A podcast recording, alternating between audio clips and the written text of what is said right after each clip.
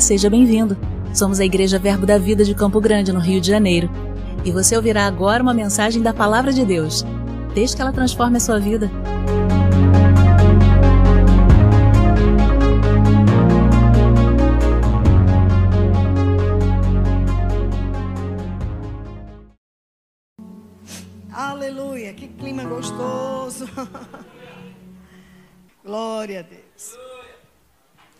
Um privilégio para nós estarmos fazendo parte todos juntos dessa família que cresce cada dia no Brasil e no mundo. Amém? Oh, aleluia. Glória a Deus. Sabe, queridos, essa é a minha primeira, primeira pregação no ano 2023. Tivemos um janeiro de férias, um janeiro de família, entre os filhos e os netos, todos juntos, em um lugar só. Nós temos três filhos, quatro netos. E que honra é reunir a família e desfrutarmos juntos, né? Da bondade, da graça, da fidelidade do Senhor de maneira mútua.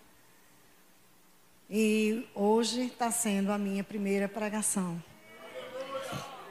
E aí nós vamos ouvir da parte do Senhor aquilo que Ele nos quer comunicar. Mas trazendo tudo aquilo que nós temos percebido espiritualmente falando, eu, eu também discerno que o ano de 2023 será um ano de intencionalidade. Ou seja, eu, eu planejarei quem eu quero ser. Eu investirei naquilo que eu julgo ser importante para a minha vida. Eu não ficarei sem programação. Eu não ficarei sem projetos. Eu não ficarei sem propósitos. Eu não ficarei à deriva.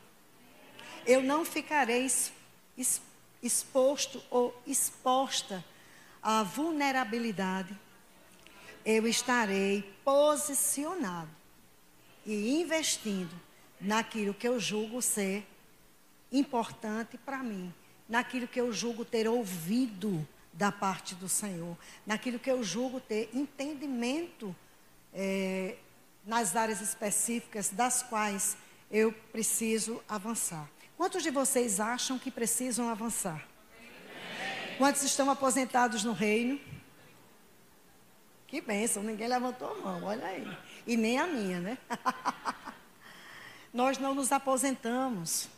Nós trocamos as marchas, nós caminhamos nas estações, que elas, algumas se encerram e outras se abrem, e nós amadurecemos nas fases. Amém? E é muito importante nós entendermos que eu não posso mais andar no piloto automático. Olha para o irmão do lado e diz: Ei, você não pode mais estar no piloto automático. Continua dizendo assim: Ei, você não pode ser Maria ou João com os outros.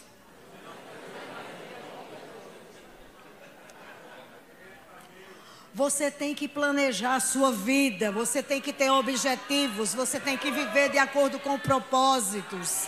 Você tem que estar investindo naquilo que você crê que é realidade para você na estação da qual você está vivenciando.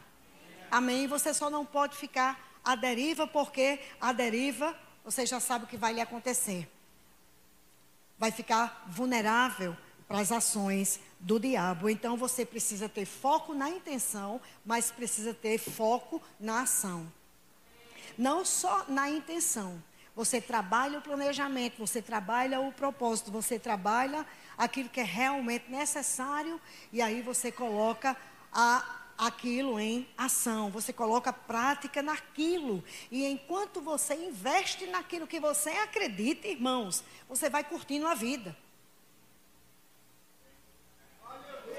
Aleluia. Enquanto você investe naquilo que você acredita, você vai cultivando o que de fato para você importa. Sabe como eu curto a vida? Vendo salvações. Sabe como eu curto a vida? É, é, podendo realizar curas. Sabe como é que eu curto a vida? Vendo a palavra de Deus em movimentação, em manifestação, vendo o crescimento das pessoas ao meu lado. Eu curto a vida. Aleluia. Eu me realizo nisto. Então, se eu me realizo nisso, nisto como cristão, você, como cristão, você também re, se realizará. E eu venho observando a vida, irmãos. Eu venho observando as pessoas há muito tempo. E eu venho vendo que as pessoas estão vivendo. Amam ao Senhor, desejam estar curtindo a vida nestes aspectos, querem as coisas acontecendo, mas elas passam a vida vivendo as limitações que os seus olhos lhe dão por notícias. Eu venho observando as pessoas vivendo, recorrendo às limitações, recorrendo aos parâmetros naturais, aos recursos naturais, dependendo de um sistema caótico que a cada dia decai. É um sistema decadente. O sistema do mundo é um sistema decadente. É um sistema falido, corrompido. Mas tem um outdoor de aparente satisfação. E muitos, por falta exatamente de intencionalidade, de intenção, de foco, caem no outdoor, pensando que terá satisfação e lucro. E eu te aviso com antecedência: não terá. Não terá de jeito nenhum. E aí, pensam que isso vai funcionar, passam dia a dia nessa construção equivocada, perdem a consciência de Deus como fonte, ficam cauterizados e se apegam cada dia mais aos apelos naturais. Que Deus nos acuda. Aleluia. Que de, de, de, verdade eu esteja pregando para outro público que não seja esse.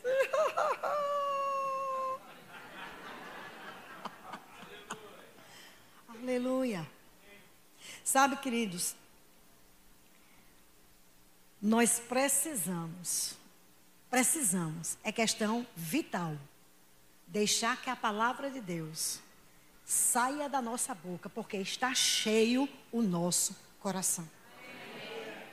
Nós precisamos, em cada aspecto da vida, fazer com que o plano de Deus para a vida de, de cada um de nós não seja secundário, e sim primário. Porque muitos estão trocando, muitos estão fazendo essas mudanças, não intencionalmente, de fato. Se envolvem tanto corriqueiramente nas, nesses aspectos que acaba se esquecendo. E quando vê, está fazendo opções pelo secundário, quando, no, quando deveria ficar firmado no primário. Talvez o primário, talvez não, esqueça essa palavra. O primário certamente vai exigir de você mais um pouco. Porque o secundário te dá desvios. O primário, ele vai exigir de você mais um pouco.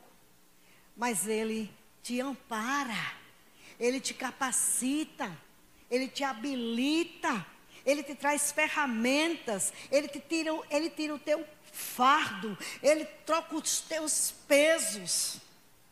Ele, ele faz com que você saia do cansaço, ele faz com que você acelere. Mas a gente vê um corpo de Cristo, em geral, cansado, desequilibrado, desacelerado, cheio de fardo, cheio de peso, dependendo das habilidades que o sistema do mundo oferece, o que a internet publica que o Google traz, o que o irmão está fazendo.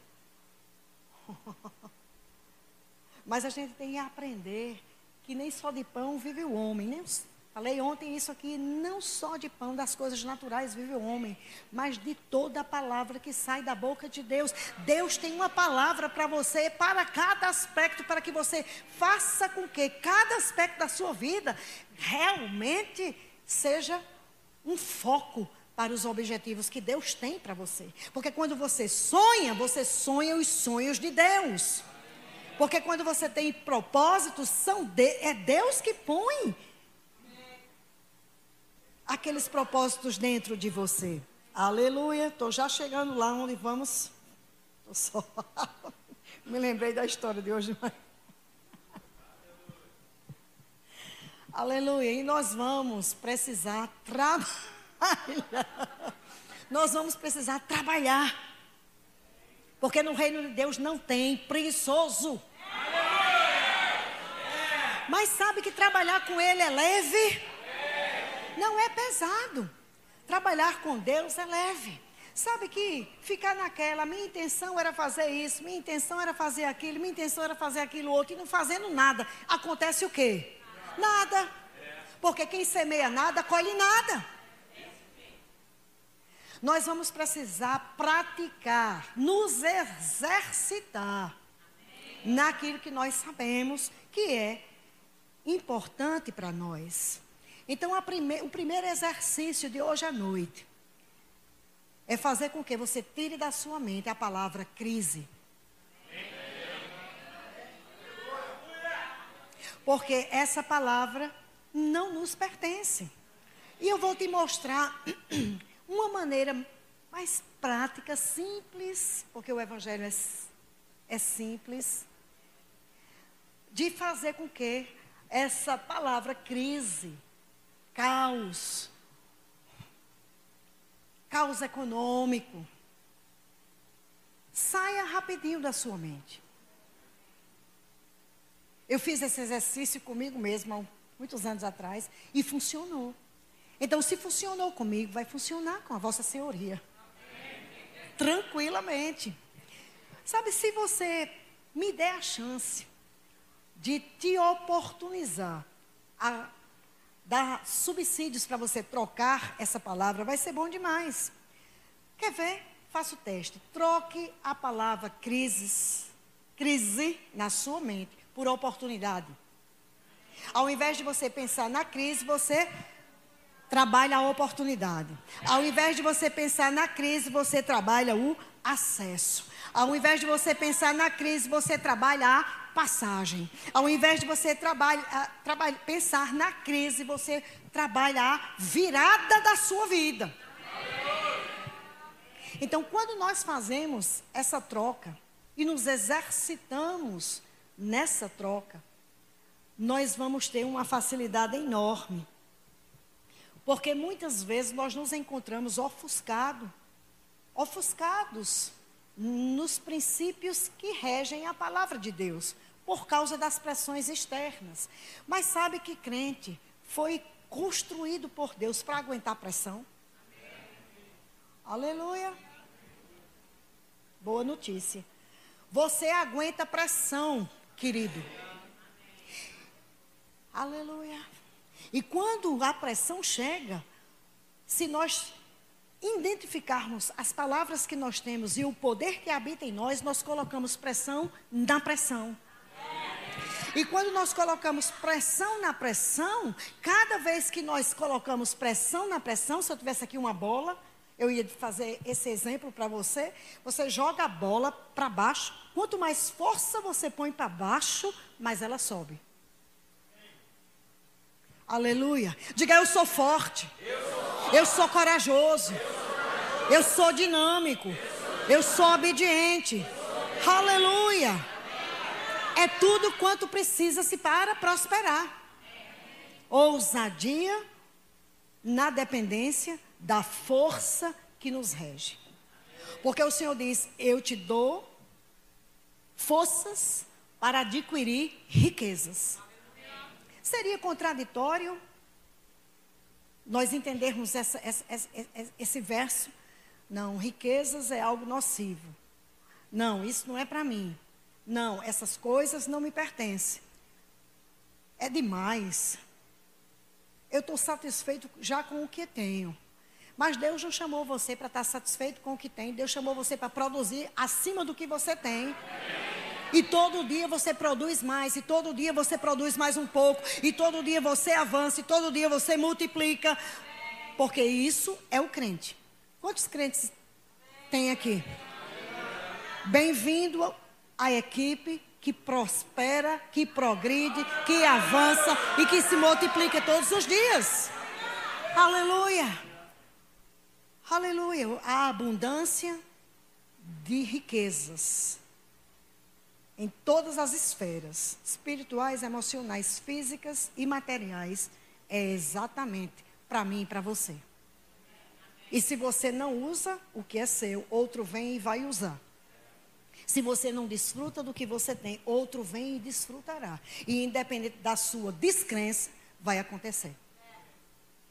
Porque não, Deus não, não depende disso para se mostrar forte e poderoso. Então eu vejo que nós ficamos ofuscados muitas vezes pe, pelas, pelos princípios do mundo, do sistema do mundo, e deixamos de ficar deslumbrados pelos princípios da palavra de Deus. E hoje, meu primeiro convite para você, vai, nós vamos ter vários convites, mas um deles é para você ficar deslumbrado você começar 2023 deslumbrado, apaixonado. Você começar 2023 é, com a proposta de se achegar muito mais em amor, em fé, em feedbacks positivos para Ele, de uma maneira gloriosa.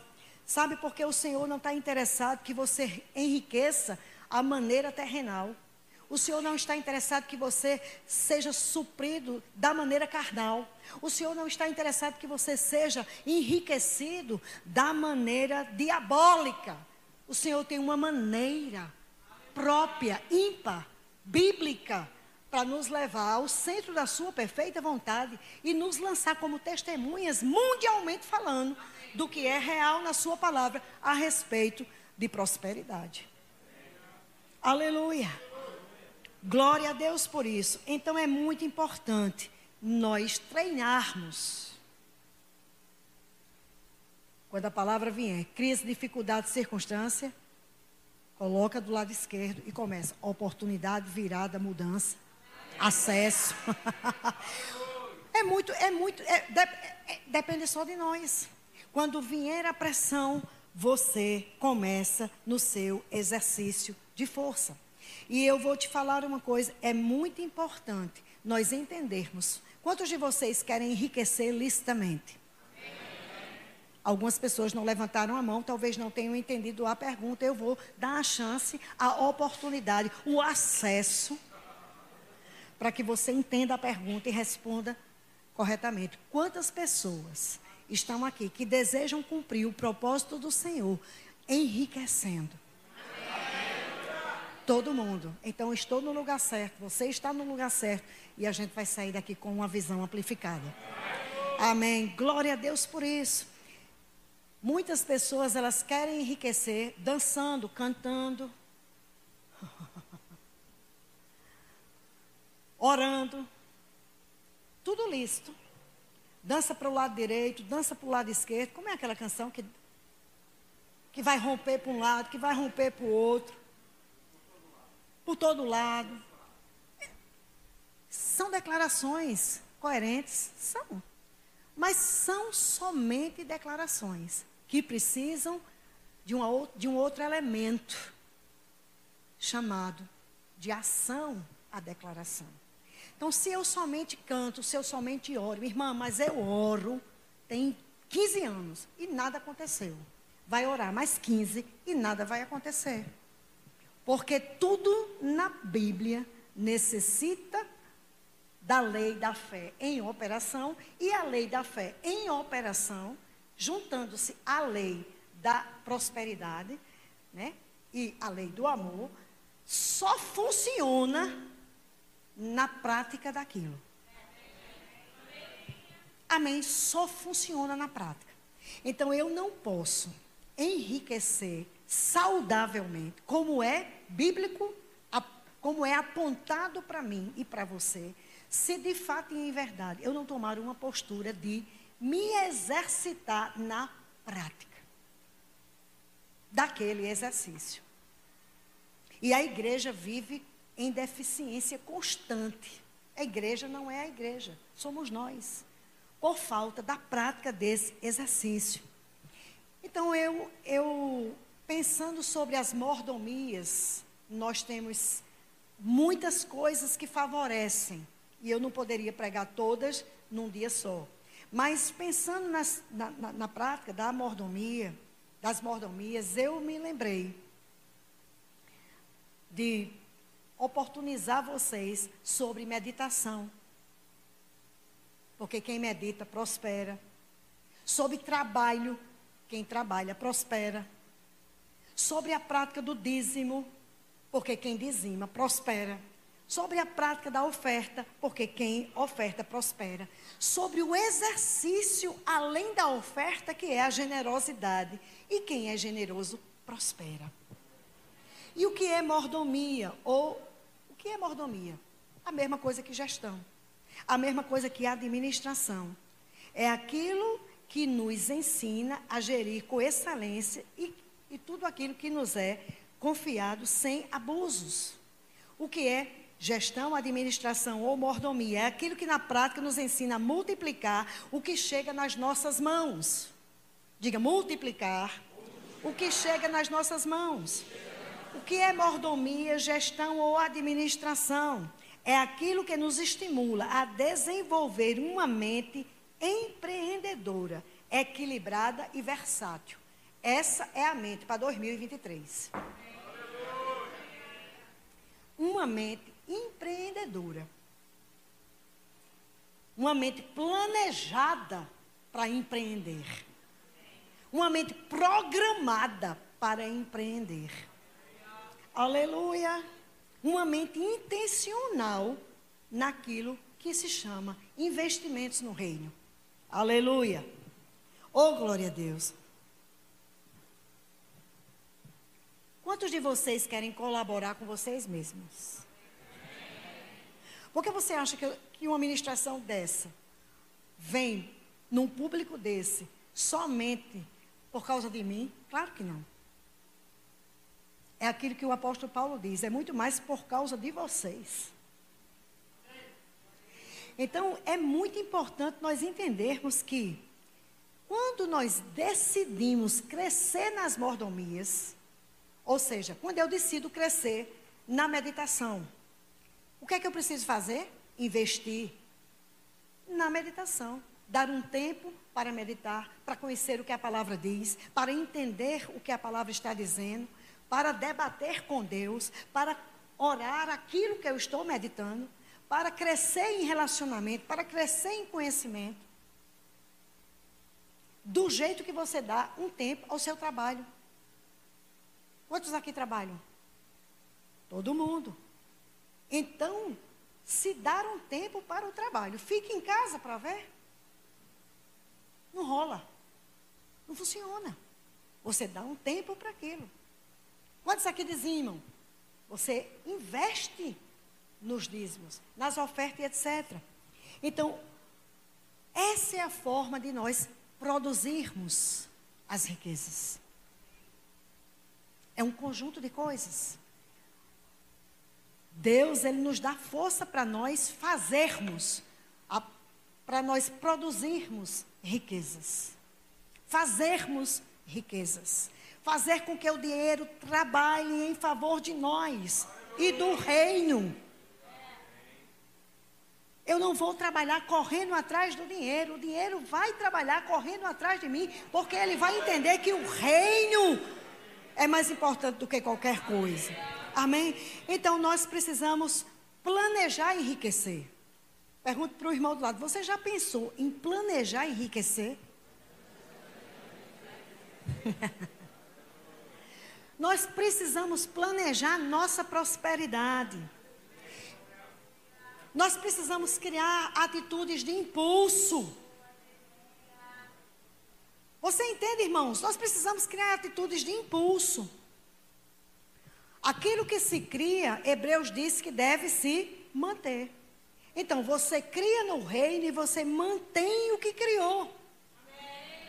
Você cria um filho, você depois que o neném nasce, você joga fora? Não, você vai manter o neném.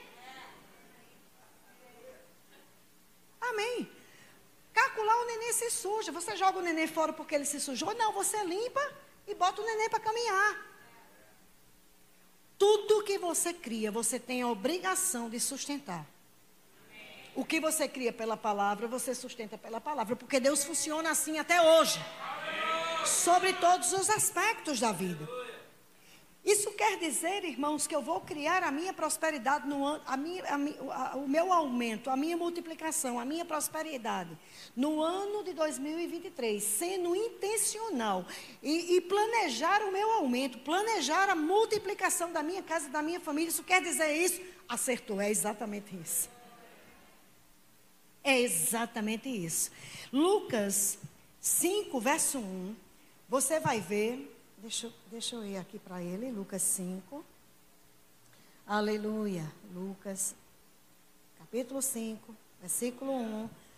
Diz: Certa ocasião, ele estava na praia do lago de Genezaré e a multidão se acote, acotovelava para ouvir melhor a palavra de Deus. Ou seja, havia uma multidão interessada, um rush para ouvir a palavra de Deus. Então avistou dois barcos amarrados, deixados ali para pescadores que lavavam as redes. Jesus entrou no barco, que era de Simão, e pediu ao, ao discípulo que o afastasse um pouco da margem, usando o barco como púlpito, sentado e ele ensinava a multidão. Quando acabou de falar a Simão, disse: Vá para as águas profundas e lança a rede. O que esse texto me diz, resumidamente, naquilo que nós queremos, ele fala centenas de coisas. Mas naquilo que nós queremos, diz que Jesus primeiro pregou à multidão e depois ele deu comandos.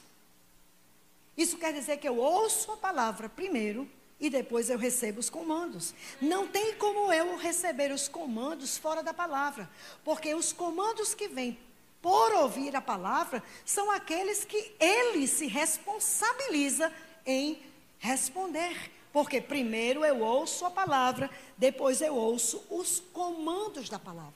Porque muita coisa não acontece nessa área no corpo de Cristo. Porque as pessoas estão fazendo aleatoriamente, sem uma consulta, sem ouvir a voz. Envolvendo medo, intranquilidade. O Senhor não vai pedir o que você não tem.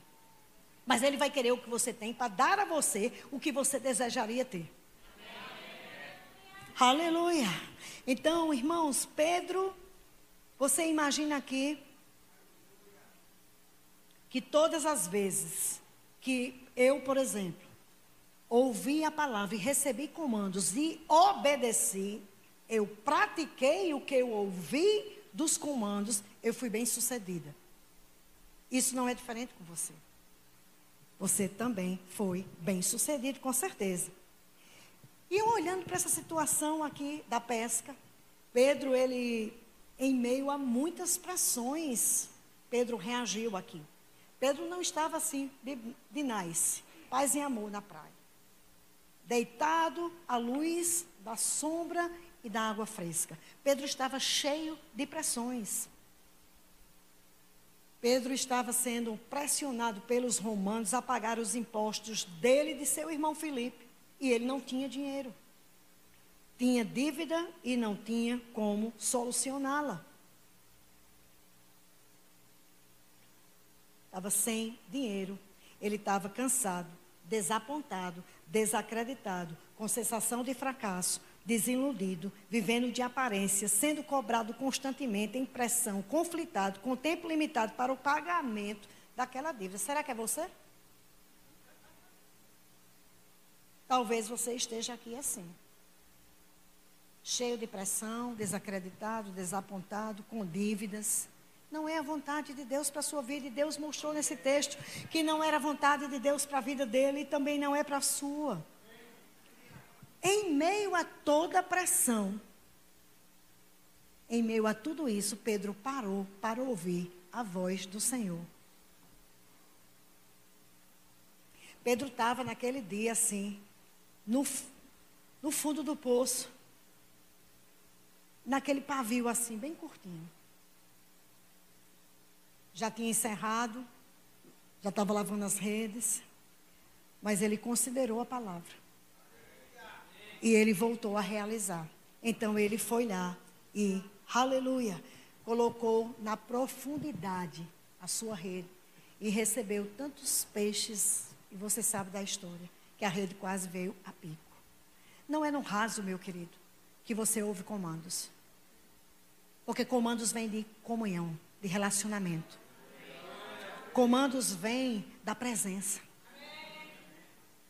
Muitas vezes nós estamos nos, no raso, nas pressões, como ele estava. E o Senhor teve que ajustar o foco dele e, e dizer: Olha, sua dívida será paga ainda. Creia tão somente.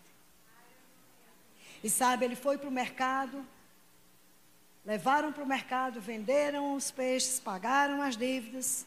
E aí Pedro teve provisão ilimitada. E não é diferente para nós, irmãos. Nós vamos viver. Você, você está vivo para ver.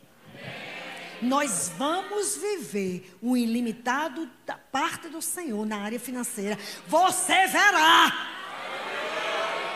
Você verá essa igreja vivendo do ilimitado.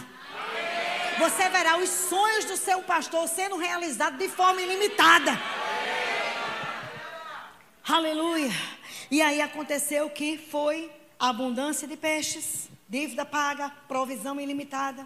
Abraão teve provisão ilimitada quando ouviu a voz do Senhor e recebeu o comando. Ruth teve provisão ilimitada quando ouviu a voz do Senhor através da sua sogra e foi um comando para ela e ela foi alcançada de maneira ilimitada. Em 30 dias passou de mendiga a dona de negócios. Aleluia! Oh, glória a Deus. Empresária Ruth em 30 dias. Glória a Deus. Agora, no comando. Diga, no comando. Oh, glória a Deus. As pressões para Ruth foi: volta para a tua terra. Você está livre, desimpedida. Não precisa seguir sua sogra. Não precisa honrá-la. Vai embora. Você acha que Satanás não disse isso? Claro que disse. E ela disse: não. Aqui tem, aqui tem um acesso. Aqui tem uma oportunidade. Rapaz, eu não vou ver isso como uma crise, não. O diabo quer que eu veja como uma crise, mas é uma oportunidade. Eu vou servir essa mulher. E aí a coisa mudou de. Mudou de. Teve uma virada, mudou de aspecto. Glória a Deus. Então, irmãos, quem é que proporciona crescimento nas nossas vidas? É o Senhor? Não. Todo mundo é o Senhor? Não. Somos nós que promovemos, que promovemos o crescimento na nossa vida, fazendo com que as mordomias sejam nossa realidade. Dizim, é, é, meditar, dizimar, ofertar, trabalhar e exercer generosidade. E aí sim o Senhor entra e pega junto conosco mas se nós não fizermos isso, dançarmos para a direita, e dançarmos para a esquerda, rodarmos a vida toda e ficar assim, e vai para lá, e vai para cá, não vai acontecer nada. Porque o Senhor está esperando que eu me posicione e diga: Eu vou me sentar na cadeira que é minha. Acabou. Aleluia. Aleluia. Agora é uma prática. O Senhor nos dá força para adquirir riquezas. Essa palavra forças é traduzida em estratégias, ideias, acerto, acordo de paz, acerto de soluções. Tudo está inserido nessa palavra. Como é que nós temos tudo da parte do Senhor e nós não fazemos nada e a coisa continua como estava há 10 anos atrás? O pneu atolado na mesma areia sinal de que nós precisamos fazer de fato o que a palavra de Deus nos diz: preparar a nossa mente para riquezas. Preparar a nossa mente para trajetórias bem-sucedidas. Preparar a nossa mente para enriquecer, para investir, para empreender. Mas eu nunca pensei que eu seria um empreendedor. Você já nasceu empreendedor no reino. Descubra isso e ponha para fora. Tem muita coisa para você empreender no reino de Deus. Muita. Aleluia.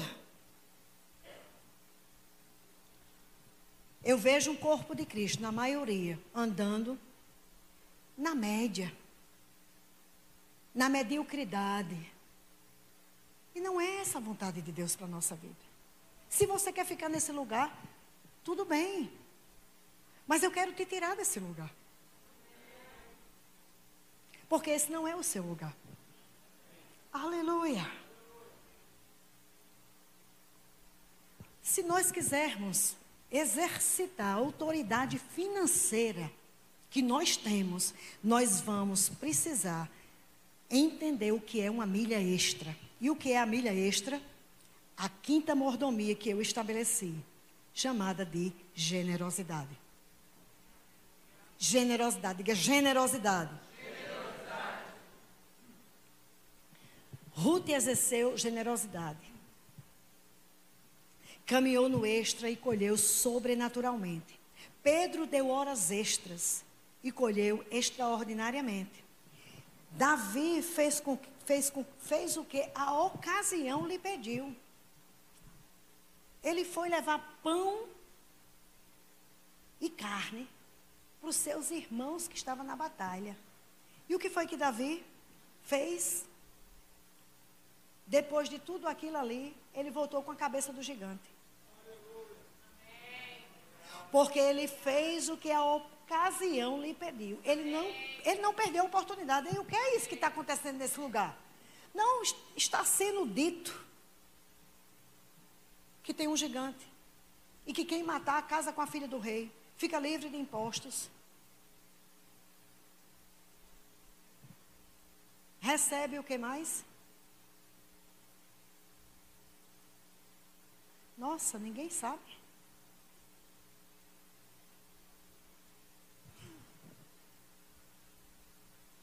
Aleluia.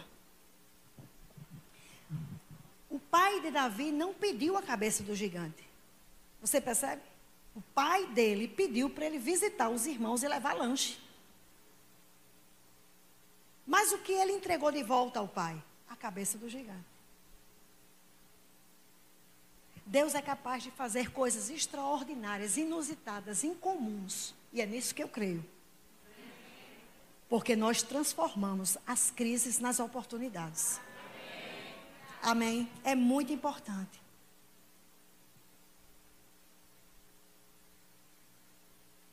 Ele voltou com a cabeça do gigante e com alguns adendos.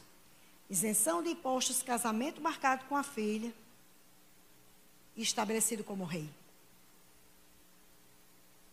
Aleluia. Sabe, irmãos, eu percebo o corpo de Cristo limitado e intimidado na questão da generosidade. Sabe que ele ofereceu em 1 Reis 3,4, ali em Gibeon, mil bois no lugar do comando. Ou seja, ele criou um acesso, ele criou a oportunidade. No dia, ele ofereceu mil bois ao Senhor e o Senhor não pediu nada.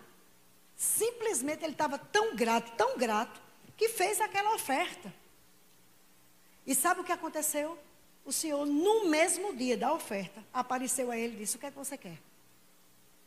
Ei, rapaz, me diga o que é que você quer.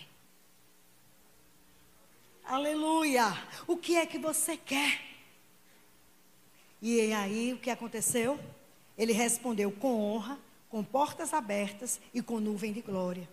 Oferta de gratidão, oferta extra de generosidade, faz com que coisas aconteçam na nossa vida, nunca vista antes. Oh, glória a Deus. Ele entendeu tão claramente aquilo que a segunda oferta dele, ao invés de ser, já foi 22 mil bois e 120 ovelhas. Isso quer dizer que ele cresceu nas ofertas. Ele foi intencional em avançar na generosidade. Aleluia! Ele não ficou em um mil. Poderia, poderia. Que eu quero que você entenda, meu querido, é que 2023 será um ano diferenciado para você. Mas você vai entender que crise vai precisar dar lugar à oportunidade de acesso pela sua prática de intencionalidade nas mordomias, especialmente na generosidade. Aleluia! Especialmente ele progrediu, ele decidiu evoluir. Decida evoluir nessa área. Decida, você vai dizer, Marisete, eu não tenho nem para mim. Mas você terá para você quando você visualizar o comando. E aí você terá para você e para o outro. Aleluia. Generosidade, querido, é o interesse pelo rei, pelo reino e pelos outros. Generosidade é a virtude de quem compartilha por bondade. Generosidade, o homem generoso é comparado ao nobre, relacionado a generosidade é relacionado a dignidade, grandeza, benevolência e compaixão. Você simplesmente não é generoso porque você quer aparecer. Você é generoso porque tudo isso faz parte de você. Já está lá dentro de você. E você aí Puxa isso de dentro. Aleluia. Oh, glória a Deus. Aleluia. O que é que precede os milagres? Generosidade. Porque generosidade está dentro do componente compaixão. Você, se você reunir todos os exemplos de homens e mulheres generosos na Bíblia, eles desfrutaram de favores divinos. Aleluia. Eles desfrutaram de recompensas e colheitas contínuas, até mesmo fora da estação apropriada. E é nisso que eu estou crendo há algum tempo. Eu não necessito, como cristã, dependendo da minha vida, de entrega, de esperar a estação própria para que a minha colheita se mova. A minha colheita vai se mover independente de estação. Aleluia. Oh, glória a Deus. Se os homens conseguem fazer isso naturalmente, você imagine se na Bíblia já não, já não tem esse preceito faz tempo? Já tem esse preceito faz tempo. Então, generosidade tem a ver com fazer nascer, tem a ver com transformar relacionamentos. Primeiro, um relacionamento a ser transformado é você para com Deus. E depois você para com os outros. Tem a ver com aprumar caráter, com recondicionar a condição do seu coração, recondicionar a condição do seu bolso, recondicionar. oh, aleluia. Recondicione a condição do seu bolso para você ver a multiplicação, querido. Porque a multiplicação é uma realidade. Coloque farinha na panela e altere o caldo. Aleluia. Oh, glória a Deus. Sabe que generosidade é a única coisa que cura a avareza? Não, irmã, a senhora não sabe, já tem 20 anos que eu oro. As pessoas dizem que eu sou avarenta, mas eu oro porque eu não quero ser assim. A única coisa que, que cura a avareza é generosidade. É você dar. É o antídoto de avareza. Porque ela cura o egoísmo, ela cura o egocentrismo. Aleluia. Não é você dar tudo que tem e ficar sem nada. Isso não existe no reino. É você estar num relacionamento de comunhão que você ouve da parte do Senhor a palavra e você ouve os comandos da palavra. Oh, glória a Deus! E o propósito de Deus, irmãos, é que nós sejamos generosos e daí prontos a repartir, prontos a compartilhar. Por que isso? Porque a prática da generosidade provoca os céus. Você quer provocar céus? Começa a ser generoso. Todos os dias. Não aqui hoje, só na igreja.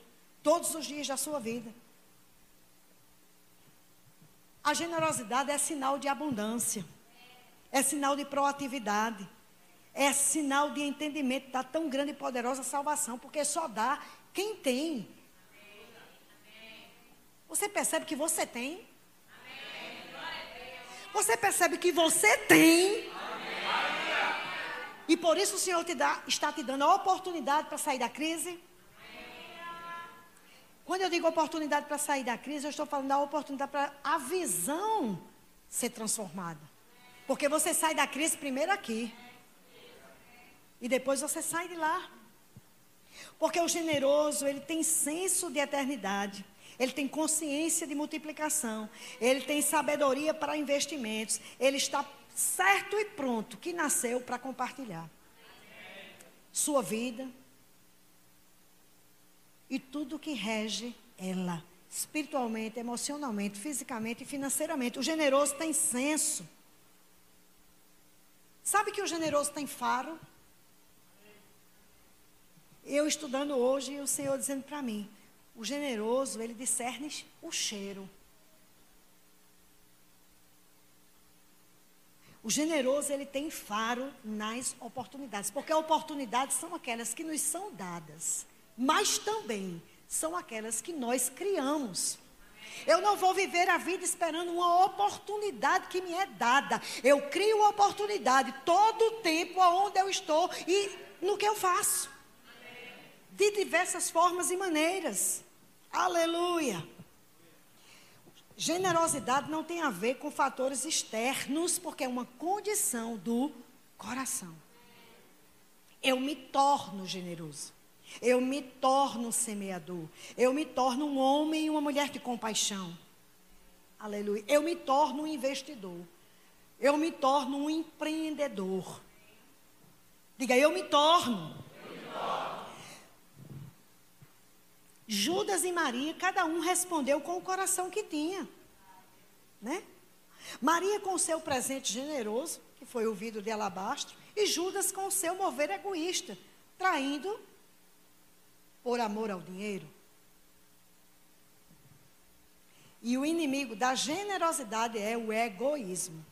Eu, mas eu versus eu. Aleluia. O sistema do mundo, irmãos, por isso que eles estão em crise, eles trabalham pelo dinheiro. E nós trabalhamos para Deus. Aleluia. Nós trabalhamos para Deus. A generosidade, para você ficar livre nessa noite, a generosidade não é um favor que fazemos, que fazemos a pessoas. Pensamos muitas vezes que é isso. Generosidade não é um favor que fazemos às pessoas, mas é uma graça que temos na semelhança e no caráter, no exercício do caráter de Deus. Ou seja, eu sou semelhante à imagem dele, e por isso eu sou generoso como ele é. Aleluia.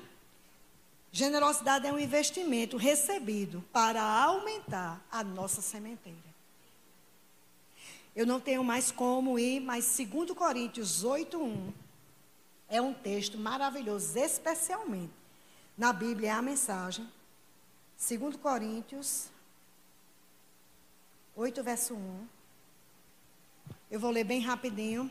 Diz assim: Agora, amigos, quero comprometer. Eu quero comentar sobre os surpreendentes e generosos meios pelos quais Deus está trabalhando. Deus está trabalhando no meio da generosidade. Nas igrejas da província de, da Macedônia, sérios problemas aconteceram naquelas, naquelas igrejas, pressionando ao máximo o povo. Mas isso revelou o verdadeiro caráter deles, inacreditavelmente felizes, ainda que desesperadamente pobres. Que extraordinário é uma declaração como essa. Eles estavam cheios de pressão, inacreditavelmente felizes na pressão. Que tipo de atitude você tem na pressão? De murmuração, de chateação, de tristeza ou de alegria, porque entende que na pressão é uma oportunidade para você sair de tudo. Aleluia. A pressão motivou algo inesperado. Ou seja, olha só o que ele diz aqui. A pressão motivou algo inesperado. Ou seja, eles entenderam que precisava fazer algo para sair daquela situação. A pressão motivou algo inesperado. Um rio de doações sinceras e generosas. Eu estava lá e vi, Paulo diz. Eles contribuíram com tudo que podiam, além das possibilidades deles, eu até mesmo diria. Ajudar os cristãos pobres e fazer o que foi pedido era um privilégio do qual não queriam abrir mão e se entregaram sem reservas a Deus por nós. Eles estavam entusiasmados, eles estavam estimulados, eles estavam dependentes da graça generosa. Diga, graça generosa. Graça generosa. Porque entendeu que ele era rico e se fez pobre uma única vez, uma única vez, para nos dar todas as coisas que nós precisávamos referente a tão grande e poderosa salvação. Aleluia. Aleluia. Então eu vou te dizer, irmãos, ninguém vive de boas intenções e enriquece. Nós vivemos entendendo que as boas intenções realmente são e dando asas e dando atitudes àquelas intenções, porque o nosso coração orienta as nossas mãos.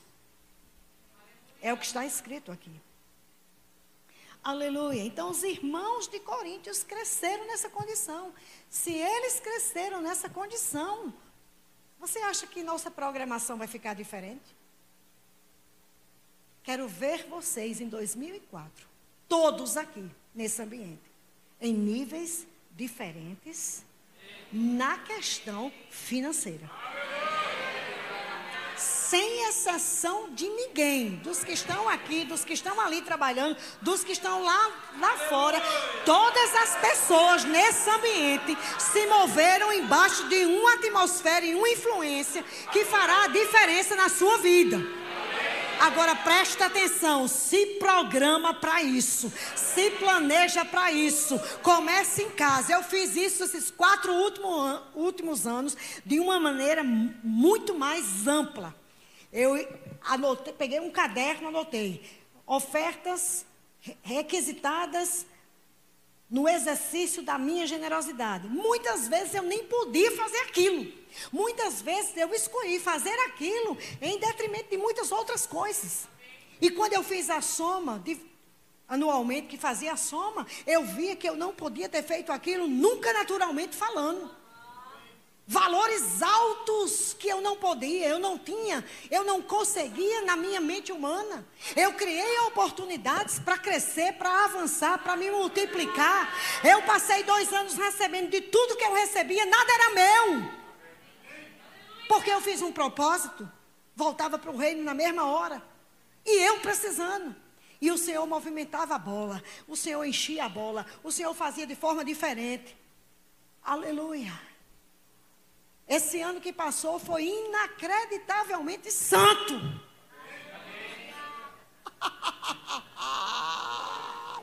Aleluia. Eu fiz coisas.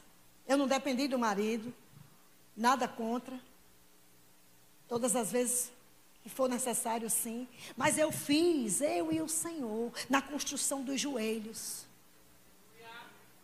coisas inacreditáveis, coisas inusitadas.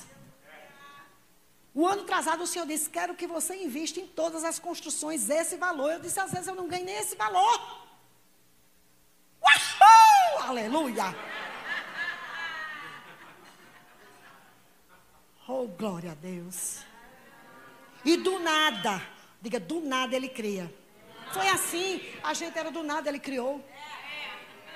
Aleluia. Do nada estava ali o papel escrito e eu dançando em cima do papel, e eu dançando em cima do papel, e eu dançando em cima do papel, até que choveu sobre o papel. E o diabo dizia assim: é demais. Cala a boca, Satanás. Senão eu triplico. Aleluia. E não, não me faltou nada. Pelo contrário. Deus satisfez todos os desejos do meu coração. Agora eu planejei outras coisas. Segredo ainda. Mas estão planejadas diante dele. Porque nós vivemos assim, de degrau em degrau, de glória em glória. A glória não é mais como foi há quatro anos. Eu já tenho chance e oportunidade de fazer mais. Oh, glória a Deus! Inacreditavelmente, ainda que desesperadamente pobres. Passei cinco minutos, aleluia.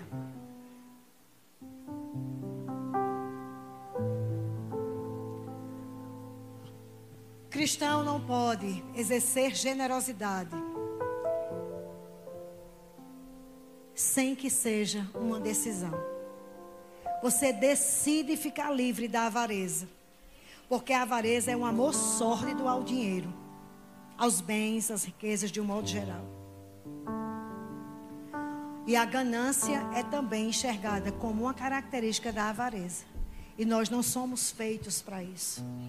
Porque o oposto de avareza é generosidade, é liberalidade, é dadivosidade, é desprendimento, é agir nas características que nós temos por dentro.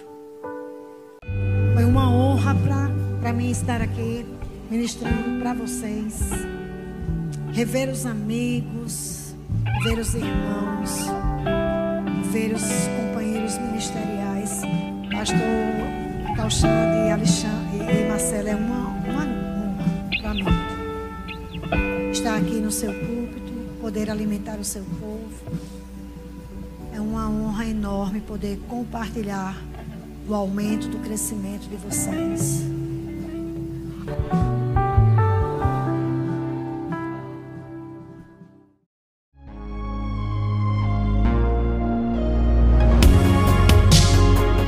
Ouça outras ministrações em nosso site verbodavida.com barra Campo Grande RJ. Nos acompanhe também em nossas redes sociais, Facebook, Instagram e YouTube. Seja abençoado na prática dessa palavra.